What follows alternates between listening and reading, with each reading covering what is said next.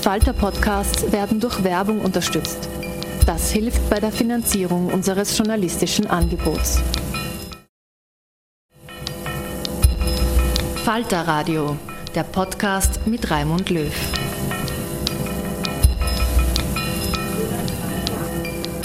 Sehr herzlich willkommen, meine Damen und Herren, im Falterradio. Regieren in der Zeitenwende, das ist der Titel dieser Sendung. Gemeint ist die deutsche Sozialdemokratie, die nach dem Machtwechsel von Angela Merkel zu Olaf Scholz als große Regierungspartei die Geschicke in unserem Nachbarland führt. Einer der Architekten der Regierungskoalition von SPD, Grünen und FDP in Berlin war Lars Klinkbeil. Gemeinsam mit Saskia Esken bildet er heute das Spitzenduo der SPD-Parteivorsitzenden. Kaum war das Regierungsübereinkommen fix in Berlin, kam die Invasion Russlands in der Ukraine. Die bisherige Sicherheitsarchitektur Europas ist zerstört. Die wirtschaftlichen Aussichten sind unklar.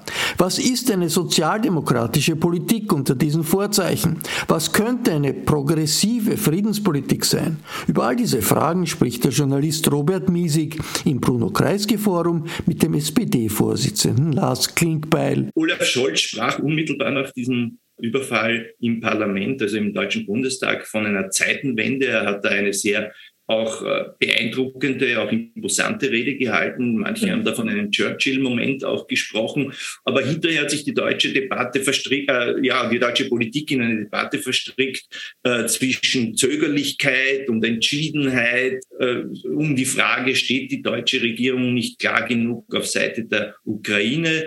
Ist man nicht entschieden genug gegen einen Aggressor? Wie antwortest du auf diese Zögerlichkeitsvorwürfe? Also es ist ja in der Tat so, dass die, die Zeit jetzt, ähm, Robert, und darüber werden wir gleich sprechen, mit der Zeitenwende uns wahnsinnig viel abverlangt. Und das geht ja über diese konkreten Fragen, die gerade im Raum stehen, wie Waffenlieferung, Gasembargo.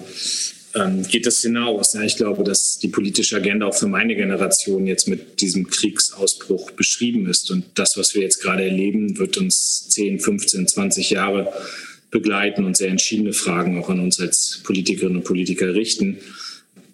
Aber zu dem aktuellen, ähm, ja, ich habe jeden Tag gerade diese Fragen nach Zögerlichkeit und Zaudern zu beantworten. Ähm, ich, ich definiere es anders. Ich definiere es als Durchdenken. Ich definiere es als ähm, ähm im internationalen Kontext handeln. Und ich definiere es auch als an den zweiten, dritten und vierten Schritt denken. Ähm, und das, ja, ich habe auch schwierige Talkshows hinter mir, wenn du, wenn du mit vier Leuten bei Anne Will sitzt und alle sind für das sofortige Gasembargo und dann fängst du an, als ähm, sozialdemokratischer Politiker damit zu argumentieren, dass das sofortige Zudrehen des Gashahns dazu führen würde, dass hier die Industrie äh, abgeschaltet wird, dass hier, und jetzt rede ich nicht davon, dass große Konzerne Gewinne machen, sondern ich rede davon, ähm, dass äh, sofort zigtausend Arbeitsplätze betroffen wären, Kurzarbeit, Arbeitslosigkeit auch Verlagerung vielleicht nochmal von Industriestandorten, ja, und ähm, neue Abhängigkeiten Richtung China entstehen. So, das sind alles Dinge, die muss man durchdenken. Und ähm, am Ende haben wir nichts davon, wenn Sanktionen uns mehr schaden als Russland. Ähm, und äh, deswegen war es richtig. Und ich habe auch das Gefühl, dass wir die Debatte ein bisschen gedreht haben. Ähm, also heute kann man erklären und hat auch viel Verständnis dafür, warum es zwar richtig ist, dass wir den Gashahn jeden Tag ein Stück zudrehen, aber es nicht sofort brachial tun, ähm, weil wir eben doch sehen, wie die Verletzlichkeit unserer Gesellschaft an dieser Stelle wäre.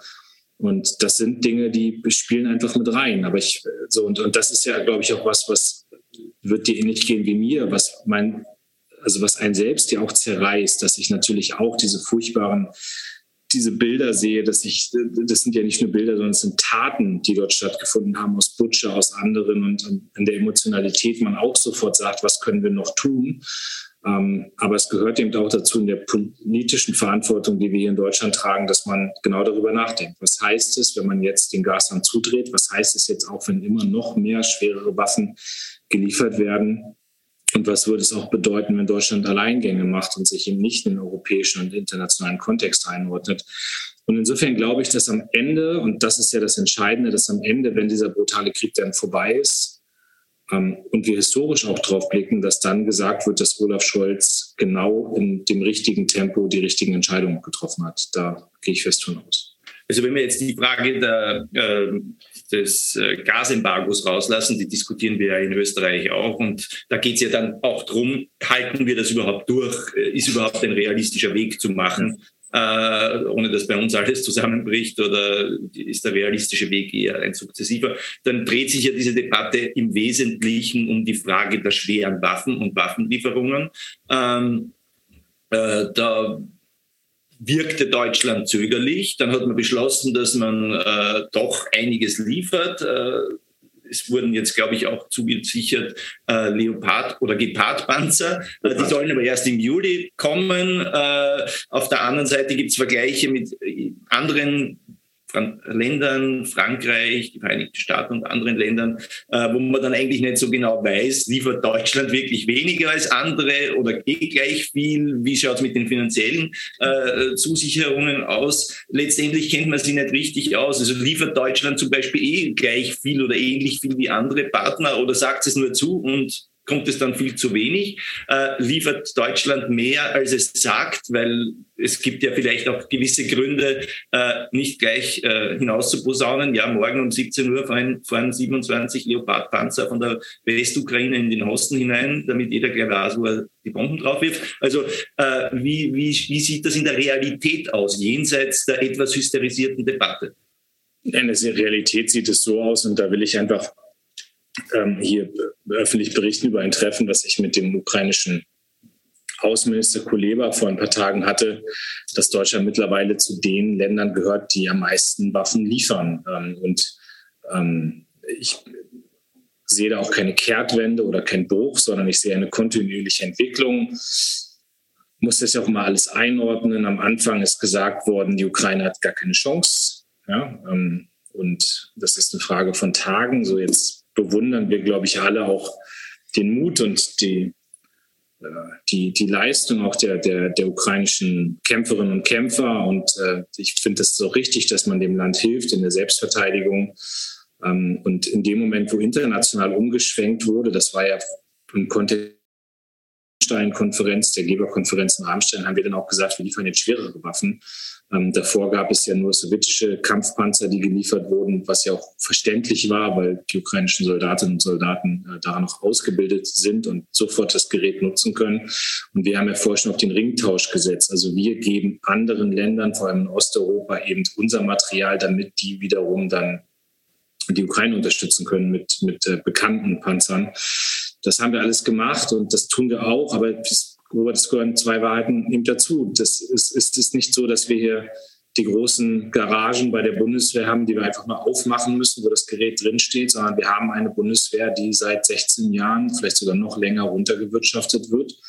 Äh, das sind so, ich bin ja auch Verteidigungsausschuss, ähm, das sind dann so schöne Begriffe wie dynamisches Verfügbarkeitsmanagement, was am Ende einfach, das hat er zu Gutenberg auf den Weg gebracht, der hat ja ein Talent für schöne Worte, aber was am Ende hieß, äh, du brauchst nicht mehr von allem 100 Prozent, sondern nur noch 65 oder 70 Prozent. Und das hat sich irgendwann eben niedergeschlagen, dass äh, eine Mangelverwaltung auch in der Truppe stattgefunden hat. Und deswegen gibt es nicht irgendwo die Gepard-Panzer, die sind 2011 aussortiert und ausgemustert worden. Die standen jetzt irgendwo auf den Plätzen, die müssen jetzt ertüchtigt werden in der Wirtschaft und dann gehen die rüber. Also das heißt noch nicht, dass wir Munition dafür haben. Auch die wird jetzt gesucht. In der Schweiz, in Lateinamerika, überall gibt es das. Aber das tun wir. Ähm, wir, wir, wir liefern wirklich viel aus den Beständen der Bundeswehr, wird einiges geliefert, auch Munition beispielsweise. Und wir sind mit der Wirtschaft dabei, dass jetzt eben ausgemusterte Fahrzeuge auch ertüchtigt werden, also funktionsfähig gemacht werden und dann geliefert werden, dass auch die Ausbildung hier in Deutschland stattfindet an der Panzerhaubitze, am Gepard das findet alles statt. Ähm, so und ähm, da hat Deutschland auch keine zögerliche Haltung. Da hat Deutschland auch tanzt nicht aus dem internationalen Kontext. Aber wir müssen eben auch einfach ins Betracht nehmen, was wir konkret haben. Und das ist nicht viel. Und jetzt sage ich aber auch einen Satz, der, ähm, der vielleicht nicht jedem gefällt, weil mir geht diese ganze Fixierung auf das Militärische auch ein Stück weit ähm, ich fühle mich dabei nicht, nicht immer nur wohl, sagen wir mal. Das auch als jemand, der im Verteidigungsausschuss ist, jemand, ich komme aus einer Soldatenfamilie. Ich habe, glaube ich, die in der deutschen Sozialdemokratie mit die stärksten Bezüge auch zur Bundeswehr und bin dafür auch manches Mal kritisiert worden. Ähm, aber ich habe am Ende eine feste Überzeugung, dass die Lösung auch des Ukraine-Konfliktes nicht auf dem Schlachtfeld stattfindet, sondern am Verhandlungstisch. Ähm, und ich glaube auch, und das hat Olaf Scholz ja deutlich gesagt, dass man bei jedem Schritt auch überlegen muss, was macht das mit Putin? Also nochmal, mir geht es darum, dass die Ukraine sich selbst verteidigen kann und da müssen wir sie auch stärken und deswegen gehen wir alle diese Schritte. Aber am Ende habe ich immer noch im Hinterkopf, dass Russland eine Atommacht ist, dass es eben auch von Russland gesehen werden kann, dass wir uns als Kriegspartei beteiligen. Also wir wissen nicht, was in Putins Kopf passiert. Und auch wenn wir formal juristisch nicht alles richtig machen, muss man das mit bedenken. Und das ist so ein bisschen auch übrigens einer der Punkte, die du angesprochen hast, weswegen ich finde, wir müssen gar nicht über alles reden, was wir tun. Dass jetzt gerade die Bahnhöfe und die Bahnstrecken auch von Putin gezielt bombardiert werden, hat natürlich damit zu tun, dass er weiß, da kommen die Panzer und die Fahrzeuge, die kommen über die Schienen. Aber das führt eben auch dazu, dass dort zugemacht wird für Flüchtlinge, die in die andere Richtung wollen. Und dass das vielleicht auch dann Menschenleben gefährdet oder sogar kostet. Und und deswegen finde ich immer, muss man manche Sachen vielleicht einfach machen und nicht wirklich großartig drüber reden, um Putin auch keine Anhaltspunkte zu liefern. Ähm, aber es sind schwierige Abwägungsfragen und nun mal Deutschland gehört mit zu denen, die jetzt wirklich viel machen.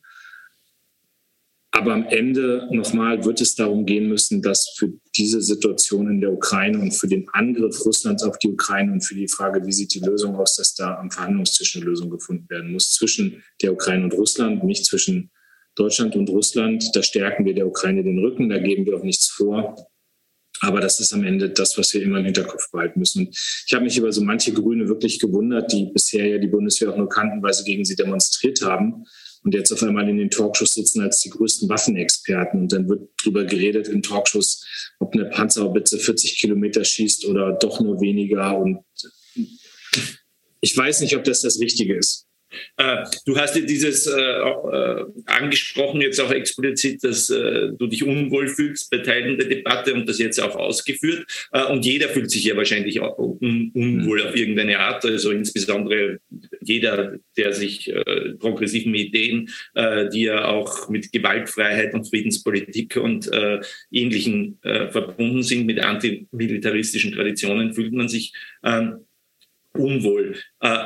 Auf Wobei, da will ich sagen, das, das bin ich gar. Also ich bin weder Antimilitarist noch Pazifist noch, noch bin ich jemand, der sagt, es geht, äh, es geht völlig gewaltfrei. Also ich habe ich hab 9-11 in New York gelebt, ich habe die Anschläge mitbekommen dort, das hat mich wahnsinnig geprägt. Ich habe auch später sehr bewusst jedem Bundeswehrmandat zustimmen können. Ich bin jemand, der schon früh gefordert hat, auch die Bundeswehr besser auszustatten. Ja, also nochmal, dafür bin ich auch in der eigenen Partei kritisiert worden. Ähm, aber ich habe eben eine feste, also ich habe auch eine feste Überzeugung, dass wir eine starke Armee brauchen, weil eine starke Hand am Ende auch den, den, den Boden dann für Verhandlungen bereiten kann. Aber das glaube ich eben auch, dass am Ende eine Lösung vor allem gefunden wird über die Verhandlungen und nicht über, äh, nicht über die militärische Auseinandersetzung. Äh, genau darauf wollte ich hinaus, nämlich äh, bei diesem Unwohlsein, die ja viele Leute auch haben, wo man durchaus ja versteht, es geht nicht anders, man muss die Ukraine unterstützen. Äh, Wladimir Putin hat ein Regime etabliert, das ein hohes Bedrohungspotenzial auch hat. Wir haben das in dieser Form vielleicht nicht wahrhaben wollen auch. Ähm, und gegen überspitzt formuliert äh, bewaffnete Gangster wird man selten mit äh, quasi mit guten Zureden ankommen. Auf der anderen Seite, äh, wo natürlich gerade viele auch im progressiven Milieu immer auch eine Angst haben vor einer Militarisierung von Außenpolitik, weil sie auch ein Selbstläufer äh, sein kann. Es ist zwar notwendig, dass man bewährt ist, um die Sicherheit aufrechtzuerhalten, aber es ist gleichzeitig auch immer die große Gefahr, dass dann äh, das schwer, sozusagen irgendwie die Schwerpunkte Richtung äh, Militarisierung ähm, äh, kippen. Siehst du eine solche Gefahr auch? Sagen wir mal genau, welche Gefahr du konkret meinst. Also die Gefahr, dass Die Gefahr, dass wir jetzt irgendwie um hunderte Milliarden aufrüsten, kein Geld mehr haben für, äh, für, für, für das, was eigentlich die Attraktion des Westens ausmacht. Das ist ja auch ein Kampf um Softpower. Äh, und dass äh, ja wir auch diese, viel, diese, diese 20, 30 Jahre mögen es sein scheinbarer Sicherheit, wo wir eine Friedensdividende haben, hinter uns haben und wir eigentlich zurückfallen in eine Zeit nicht der 70er Jahre des kalten, kalten Kriegs, sondern möglicherweise der 50er Jahre, wo der kalte Krieg ein ganz anderer noch war als während des Helsinki-Prozesses.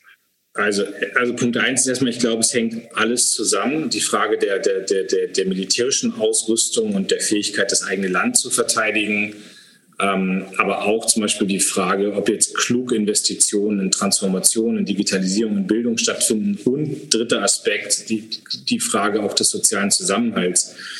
Weswegen für mich völlig klar ist, dass die Ausgaben die wir jetzt in die Bundeswehr tätigen werden, äh, die wir übrigens auch in einem Sondervermögen machen, damit es eben nicht in Konkurrenz mit dem Kernhaushalt gerät und am Ende es dann heißt, wir müssen jetzt Rente gegen Rüstung stellen. Ja, genau diesen Weg umgehen wir dadurch, dass wir den, Weg des Sondervermögens oder genau diese Gefahr umgehen wir dadurch, dass wir den Weg des Sondervermögens jetzt gehen. Ähm, das sehe ich nicht und da werden wir Sozialdemokraten auch sehr darauf achten, dass genau diese Konkurrenz äh, nicht entsteht. Ähm, und ich glaube übrigens auch, dass eine Gesellschaft das nur mitgeht, weil sie weiß, dass da ein, ein, eine Regierung ist, die auf den sozialen Zusammenhalt setzt.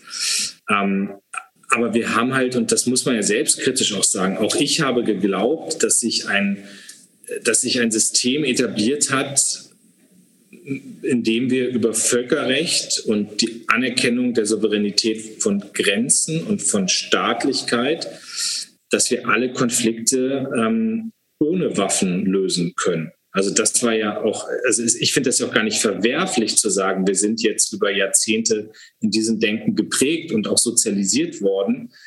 Ähm, ich frage mich halt eher, wann hätte man erkennen müssen, dass Russland anders abgebogen ist, dass bei Putin im Kopf was passiert ist. Ja, der, der, in Deutschland gibt es gerade so ein geflügeltes Wort, dass man immer sagt, der Putin, der 2002 im Deutschen Bundestag geredet hat, also im Jahr 2002 ist nicht mehr der Putin äh, aus dem Jahr 2022. Also in diesen 20 Jahren muss was passiert sein und das haben wir eben nicht gesehen und das hätte man wahrscheinlich mit der Annexion der Krim, mit Georgien 2008 vielleicht schon, aber spätestens dann mit Nawalny und den Tiergartenmorden, man hätte es sehen müssen. Ja, und das ist etwas, wo ich mich auch selbstkritisch mit auseinandersetze.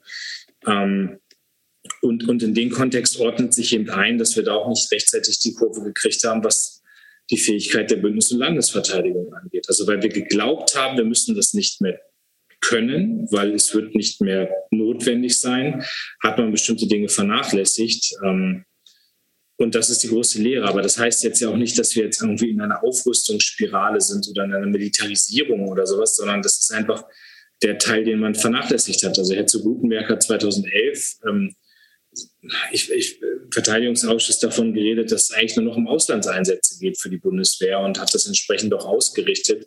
Und das war damals ein großer Fehler. So, das ist jetzt gar nicht parteipolitisch aufgeladen. Wir sind diesen Weg ja auch mitgegangen als Sozialdemokraten. Aber aus heutiger Sicht muss man sagen, wir waren da ein bisschen zu, zu gutgläubig und zu naiv, dass das alles schon nicht wiederkommen wird, was wir erlebt haben. Äh, jetzt äh, das. Äh wenn man diese Linie, die der Bundeskanzler Olaf Scholz fährt und auch die Bundesregierung mit allen ihren unterschiedlichen Nuancierungen äh, zusammenfassen würde mit einerseits moralische Klarheit, aber andererseits schon auch Besonnenheit und Nachdenklichkeit über den, über den nächsten Schritt hinaus, dann würde man sich ja an, würde man ja annehmen, dass in einer Bevölkerung, die einerseits entsetzt ist über diesen Angriffskrieg auf die ukrainische Bevölkerung, aber andererseits auch Angst hat vor der Frage, was wird mit uns eigentlich, was wird mit uns, äh, mit der Stabilität in Europa, dass diese besonnene Haltung eine hohe Zustimmung hat. Äh, jetzt hast du aber natürlich in, nicht nur in Umfragen klare Hinweise darauf, dass äh, dass es ein Mangel an Führungsstärke angesehen wird. Und du hast ja auch sozusagen mittlerweile äh, zwei Wahlniederlagen äh, bei Landtagswahlen, die natürlich alle ihre auch lokalen Ursachen haben oder andere möglicherweise. Aber ganz ohne bundespolitische Dimension werden sie ja auch wiederum nicht, wieder nicht sein. Und äh,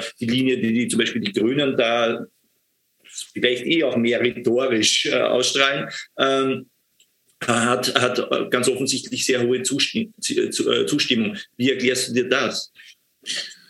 Also während drei Landtagswahlen äh, dieses Jahr seit, also drei Landtagswahlen alle nach Ausbruch des Krieges und die, die erste haben wir eben im, im Saarland mit der absoluten Mehrheit mit Anke Redinger gewonnen und jetzt haben wir zwei verloren. Beide Male wurden die Amtsinhaber bestätigt. Das ist übrigens ein Effekt, den wir jetzt seit Jahren durchgehend sehen, dass gerade in Krisenzeiten Amtsinhaber bestätigt werden. Ähm, bei Daniel Günther in Schleswig-Holstein war das erwartbar auch ab einem gewissen Zeitpunkt, muss man ehrlicherweise sagen.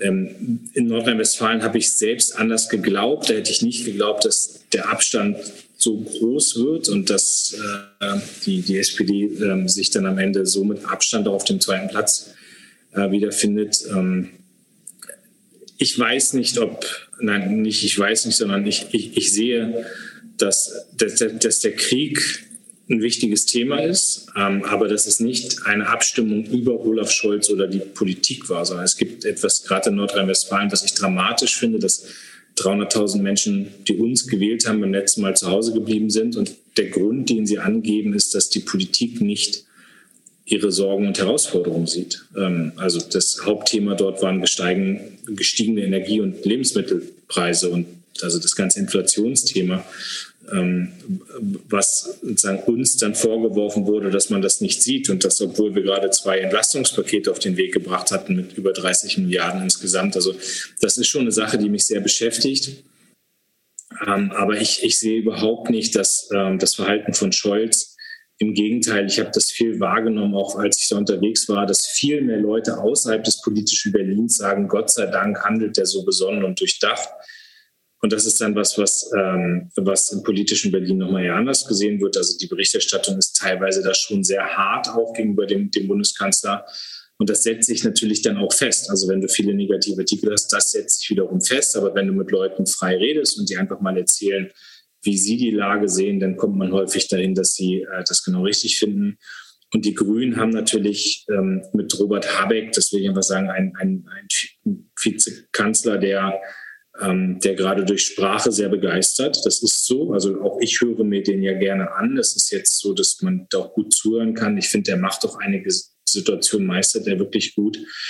Aber ich sage jetzt hier auch mal, am Ende wird jemand gemessen an dem, was er tut und nicht an dem, was der sagt. Und das sind schon harte Entscheidungen auch, die vor uns noch liegen, wenn wir das mit der, mit der Transformation, mit dem Ausbau der Erneuerbaren, auch mit der Frage, wie schnell kommen wir raus aus der Abhängigkeit von russischem Gas und russischem Öl, äh, wie wir das hinkriegen wollen. Also es wird noch harte Entscheidungen geben und die wird Robert Habeck treffen müssen.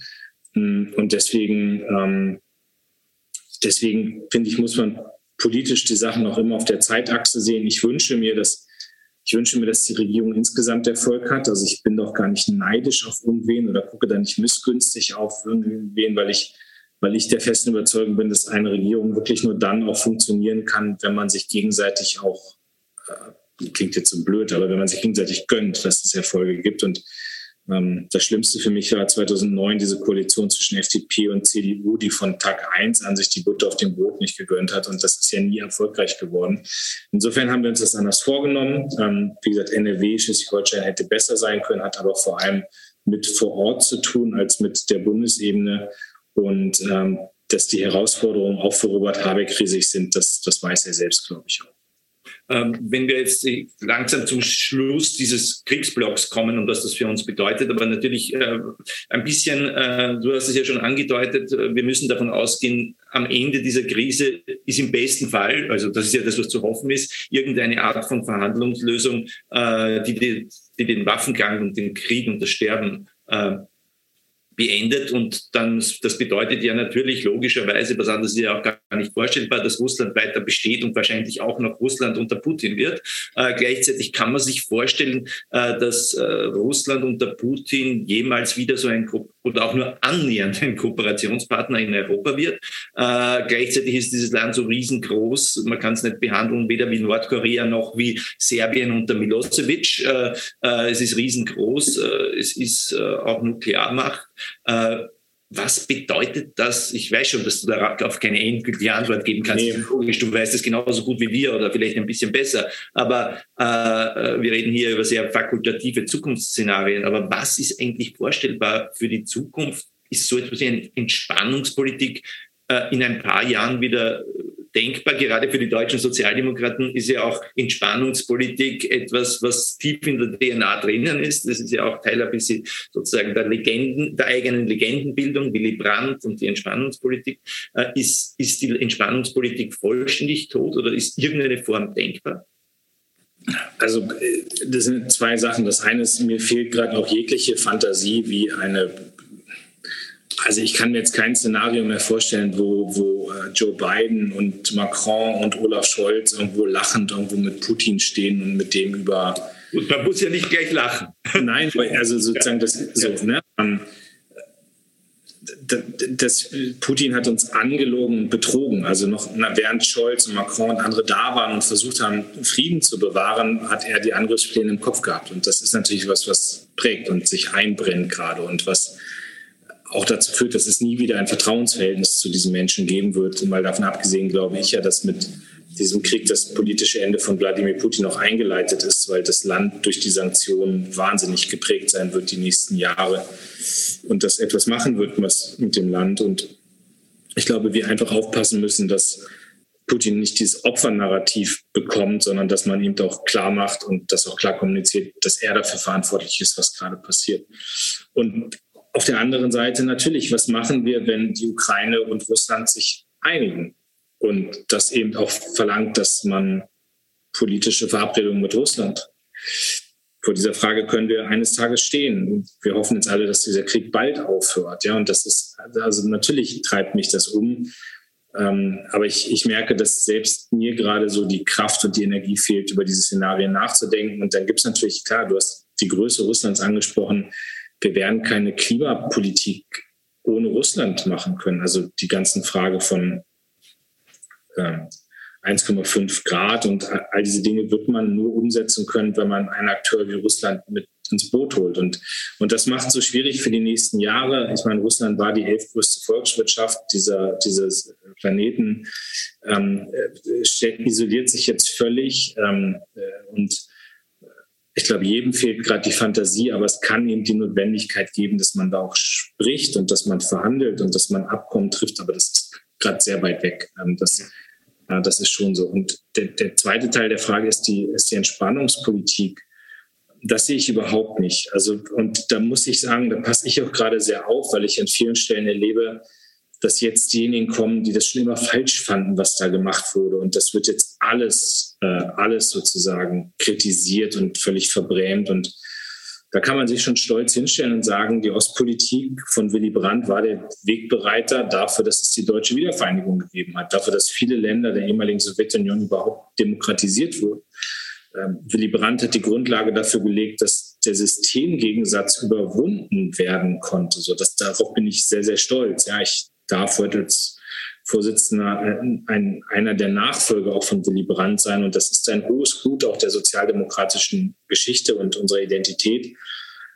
Ich glaube, dass es schwierig wurde ab dem Moment, wo wir Wandel durch Annäherung nur noch begriffen haben als Wandel durch Handel. Mhm. Und das ist jetzt kein sozialdemokratisches Phänomen, sondern gesamtgesellschaftlich. Wir haben irgendwann unsere Beziehung zu Russland nur noch auf Handelspolitik reduziert und haben die ganzen Fragen der, der Werte und der Frage auch, wie blicken wir zum Beispiel auf Politik oder wie blicken wir auf Minderheiten, wie blicken wir auf demokratische Grundrechte, freie Presse, all das, das ist in den Hintergrund getreten. Ähm, und das ist der Fehler. Also Wandel durch, durch Annäherung war immer mehr. Das war ja die ökonomische Kooperation, aber es war auch sozusagen der, der politische Diskurs, auch die politische Auseinandersetzung, auch das deutlich machen von Gegensätzen. Und das ist irgendwann verloren gegangen, weil man irgendwie gesagt hat, ja, ist aber ein wichtiger Partner und dann hat man vielleicht auch mal bei der einen anderen Verletzung von Demokratie und demokratischen Grundrechten doch weggeguckt und hat irgendwie sich damit, habe es ja selbst in vielen Stellen erlebt, ja, das ist ein großes Land, elf Zeitzonen, das muss man erstmal zusammenhalten und die sind halt noch nicht so weit wie wir, aber es geht doch in die richtige Richtung. Und aus heutiger Sicht ganz klar sagen, nee, die Richtung stimmte nicht mehr die letzten Jahre. Die Richtung ist immer schlimmer geworden. Und, und wir haben aber in so einem naiven Russlandbild, was es dann teilweise gab, genau auf das Falsche geguckt. Aber damit ist nicht das Prinzip der Entspannungspolitik gescheitert. Eher im Gegenteil. Ich glaube, Robert, dass wir dass wir viel, viel mehr noch von diesen Kooperationen noch brauchen. Ähm, wenn ich, jetzt, jetzt hole ich einmal kurz einen Bogen aus, aber der Punkt ist mir total wichtig. Wenn ich angucke, dass die Mehrheit der Länder in der UN-Vollversammlung nicht also die Mehrheit der, der Menschen, also der Bevölkerung, die dort repräsentiert wird, die sind nicht auf unserer Seite. Ja, und wenn ich mir angucke, wie Gespräche auch mit auch Schwesterparteien aus der sozialdemokratischen Familie, zum Beispiel in Brasilien, in Südafrika, in anderen Ländern, das ist nicht, dass die alle sagen, die Sanktionen sind richtig und das, was jeder macht als Westen, ist gerade richtig und ist das Nonplusultra. Das, da sind Länder dabei, die haben zu Russland sehr gute Kontakte, die haben Angst vor dem, was passiert, wenn es um Lebensmittelknappheit, wenn es um auch wirklich um Hungertote geht, wenn es darum geht, dass man jetzt politisch noch stärker abgehängt wird. Das sind alles Themen, die da sind. Und deswegen werden wir mehr reden müssen mit unseren internationalen Partnern und wir werden mehr auf Wandel auch durch Annäherung setzen müssen. Aber wir dürfen nie wieder den Fehler machen, das Ganze zu reduzieren auf rein ökonomische Beziehungen. Und das haben wir bei Russland, das haben wir bei Russland getan. Und, ähm, und jetzt spüren wir die Konsequenz davon.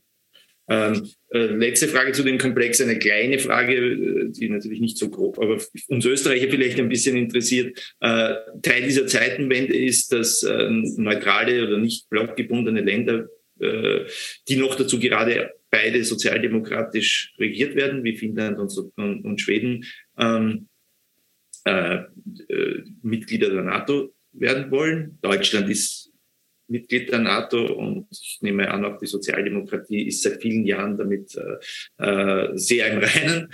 Ähm, ja. Und äh, Österreich äh, äh hat äh, eine ganz andere Haltung dazu. Österreich hat diese also Identität der Neutralität sehr stark verinnerlicht und will davon nicht weggehen. Wenn du jetzt sozusagen als deutscher Sozialdemokrat auf die Schweden schaust und auf die Finnen schaust und andererseits auf die Österreicher schaust, äh, was siehst du da oder wie beurteilst du das? Naja, Österreich ist neutral, aber es, also es gibt ja in dem Sinne keine, also ich nehme jetzt keine Neutralität wahr. Also ne, ich, ich meine, ich nehme nicht wahr, dass man sich entscheiden muss, auf welcher Seite man da steht. Ähm, ja. Du meinst also insofern Neutralismus? Naja, ein bisschen schon, weil äh, natürlich nicht vollständig, aber dieses wir gehören nirgendwo dazu und versuchen uns überall rauszuhalten, hast du natürlich ein bisschen. Aber das hat natürlich nichts mit der NATO zu tun, sondern auch ein bisschen mit Geist der Neutralität, der nach 60, 70 Jahren da ist. Genau, also dass die, dass die, äh, dass die äh, Moskau-Reise des österreichischen Bundeskanzlers ähm, in Deutschland schon sehr stark kritisiert wurde und für Verwunderung gesorgt hat, das, das ist so. Ähm, aber trotzdem wissen wir, dass Österreich da an unserer, also an unserer Seite steht, auch was die Werte angeht. Und das, also insofern, da gibt es, glaube ich, keine Zweifel oder nichts, was hier großartig Debattenpunkt wäre. Dass Schweden und Finnland jetzt gesagt haben, sie wollen in die NATO, das ist etwas, was was hier sofort positiv auch parteiübergreifend aufgenommen wurde und, äh, und wo alle sagen, wenn sie jetzt diesen Schritt gehen, dann. Lars, ich habe dich jetzt verloren. Ja, ich sehe dich noch irgendwie was so weg. Warte mal. Geht's jetzt wieder? Ja. ja. Irgendwas war gerade, keine Ahnung. Ja. Ähm, nee, aber da, da, auf jeden Fall, also wenn Finnland und Schweden das machen, das hat unsere Unterstützung. Das werden wir auch aktiv mit vorantreiben. Ähm, aber ich glaube nicht, dass, also, dass jetzt irgendwie ein Gefälle zu Österreich entsteht oder sowas. Das sehe ich überhaupt nicht. Ja, also ähm, äh, das sehen wir eh auch nicht. Also ich meine, wir bleiben halt so, wie es ist und das wird auch nicht sehr viel ändern. Äh, jetzt äh, generell zur deutschen Innenpolitik. Äh, mhm. Ihr habt ja als Ampel natürlich und auch als sozialdemokratisch geführte Ampelregierung ein ambitioniertes Programm äh, gehabt. Äh, einiges ist sozusagen natürlich da in Richtung Abarbeiten, aber wie viel bleibt davon eigentlich über angesichts einer veränderten Situation? Äh, jetzt auch in wirtschaftspolitischer Hinsicht, in Hinblick auf die Staatseinnahmen und die Ausgaben, die der Staat leisten wird müssen, äh, auch Schutzschirme gegenüber der Wirtschaft, äh, Gefahren von Arbeitslosigkeit, äh, die Wettbewerbsfähigkeit der europäischen Industrie ist ja auch in Frage angesichts hoher Energiepreise. Bleibt irgendwie dann noch was über von einem ambitionierten Regierungsprogramm oder muss man eigentlich da nur quasi pragmatisch auf die jeweiligen Risiken des Tages oder allenfalls der nächsten Monate reagieren? Spannende Debatte. Meine Antwort ist da sehr klar, dass, äh, dass äh, der Koalitionsvertrag weiter gilt und dass er auch richtig bleibt und dass ich ähm, ich meine, wir haben uns ja ein paar Themen wirklich vorgenommen und das war ja auch ein wirklicher Aufbruch, als wir gestartet sind mit der Ampel. Ähm, und das größte Thema, das im Koalitionsvertrag angelegt war, ist die wirklich Modernisierung Deutschlands. ähm, sowohl im Bereich der Digitalisierung, wo ja in den letzten Jahren wirklich Defizite auch nochmal deutlich geworden sind während der Pandemie.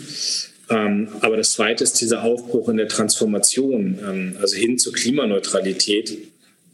Und ich finde, das bleibt ganz zentral, dass wir das schaffen. Also ich, ne, wir reden ja in also der Krieg sogar noch mal eine Art von äh, Rückenwind, weil die Energieversorgung sowieso auf ganz andere, äh, auf ganz andere, ähm, wie soll man sagen, Füße gestellt wird. Genau, die, die, die, die ein Beschleunigungsfaktor sein, nicht? Also die Dringlichkeit wird ja nochmal ganz anders jetzt deutlich und klar und das kann auch dazu führen, dass die Unterstützung größer ist. Ja, also ich glaube, dass es jetzt gerade einfacher ist, nochmal Leuten zu sagen, ja, wir brauchen aber mehr Windräder und da müssen wir jetzt auch gucken, wie wir die gebaut kriegen. Und das kann eben eine Auswirkung von vor Ort haben, aber wir wollen eben auch gucken, dass wir mit der Industrie vorankommen. So, und das ist ja, das ist ja etwas, wo ich schon den Anspruch habe als, als deutscher Politiker und als Parteivorsitzender der, der größten Regierungspartei, ich möchte gerne, dass wir diese Legislatur nutzen, um, äh, um stärker zu werden, dass wir die Legislatur nutzen, um voranzukommen beim Ausbau der erneuerbaren Energien, dass wir bei Planungs- und Genehmigungsverfahren wirklich den Knoten durchschlagen, dass wir effizienter werden, dass sich nicht alles nur wahnsinnig verzögert. Und das Ganze aus der tiefen Überzeugung raus, dass wenn, wenn wir es als Deutschland hinbekommen, ohne Atom, ohne Kohle, mit Gas als Übergangstechnologie, aber mit einem radikalen Einstieg in die Erneuerbaren, wenn wir es schaffen, damit ökonomisch stark zu bleiben, die Industrie hier zu halten, ähm, dann sind wir ein Stück weit auch Role Model für den Rest der Welt. Ähm, es, es, wird viele Länder geben in Afrika, in Lateinamerika, in asiatischen Staaten, die jetzt demnächst vor der Frage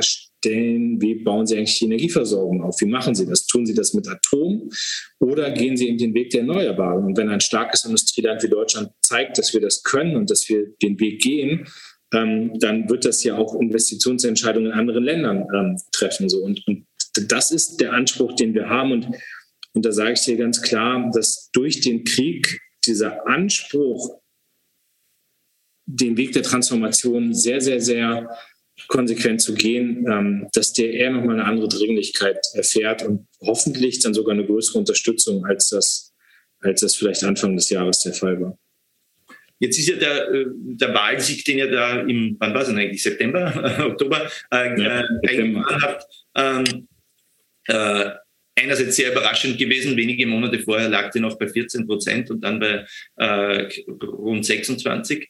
Äh, auf der anderen Seite ist natürlich 26 jetzt auch keine absolute Mehrheit. Äh, äh, ist auch äh, insofern beschränkt. Äh, wie reagiert, sie, regiert sich in einer Ampel, die natürlich komplizierter ist, weil drei Parteien beteiligt sind und eine davon die FDP natürlich gerade in wirtschaftspolitischen Fragen äh, ganz woanders steht, als progressive Parteien üblicherweise stehen.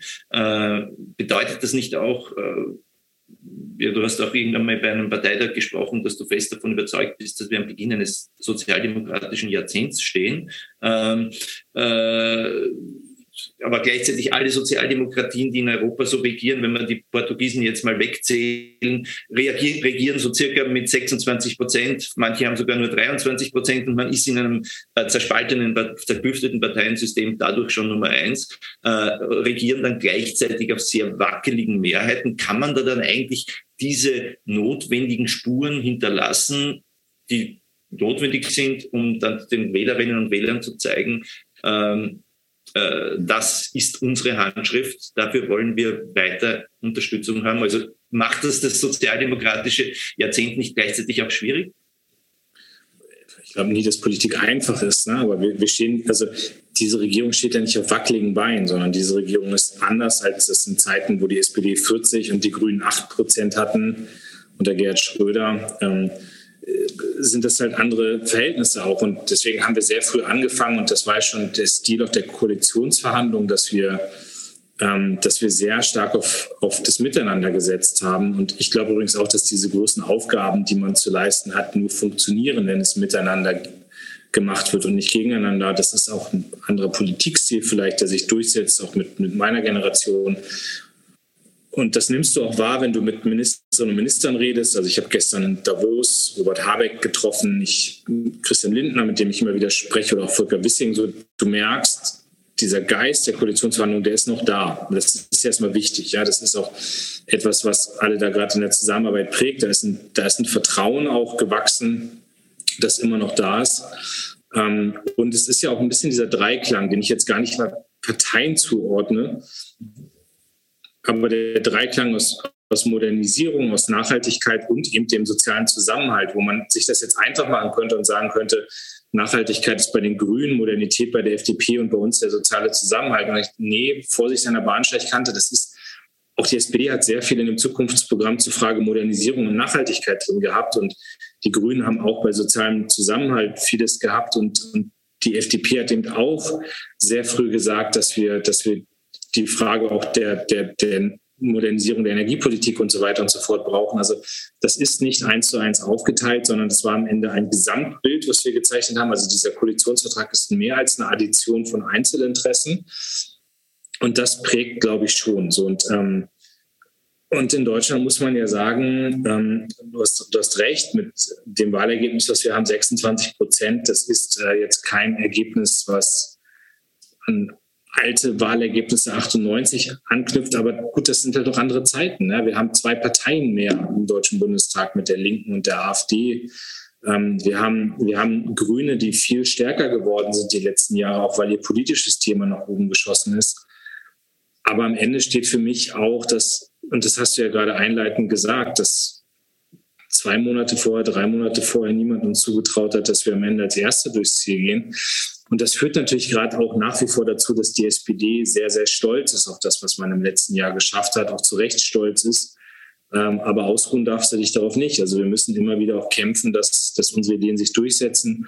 Aber eine der ersten Maßnahmen jetzt in der Regierung waren 12 Euro Mindestlohn. Und da weiß jeder, das kommt von der SPD. Das haben wir durchgesetzt und darauf sind wir auch sehr stolz die 12 Euro Mindestlohn, die dann im Oktober äh, eingeführt werden sollen. Äh, ich, meine These ist ja, du kannst mir ja widersprechen, aber das ist ja jetzt, glaube ich, auch gar nicht so der Punkt der Frage, nämlich äh, warum die SPD da gewinnen konnte, ist einerseits, weil es natürlich ein Moment war, wo die Menschen auch das, ein hohes Bedürfnis nach Sicherheit und Stabilität und Verlässlichkeit hatten und auf der anderen Seite diese Respektkampagne, die schon auch deutlich gemacht hat, dass vieles, wo man vielleicht eine Zeit lang den Sozialdemokraten vorgehalten habe, interessiert sich ja gar nicht mehr, mehr für uns einfachen Menschen und äh, sind auch liberale Eliten irgendwo in Berlin, äh, die das Leben der normalen Leute gar nicht mehr kennen, dass man diese Kritik oder diese, äh, diesen Vertrauensverlust zumindest ein bisschen, äh, geht ja eh einem Wahlkampf oder in, in einem Jahr nicht alles, aber zumindest Schritt für Schritt äh, hingekriegt hat, äh, den zu bearbeiten. Äh, jetzt sind natürlich genau jene Milieus, die man da, wo man da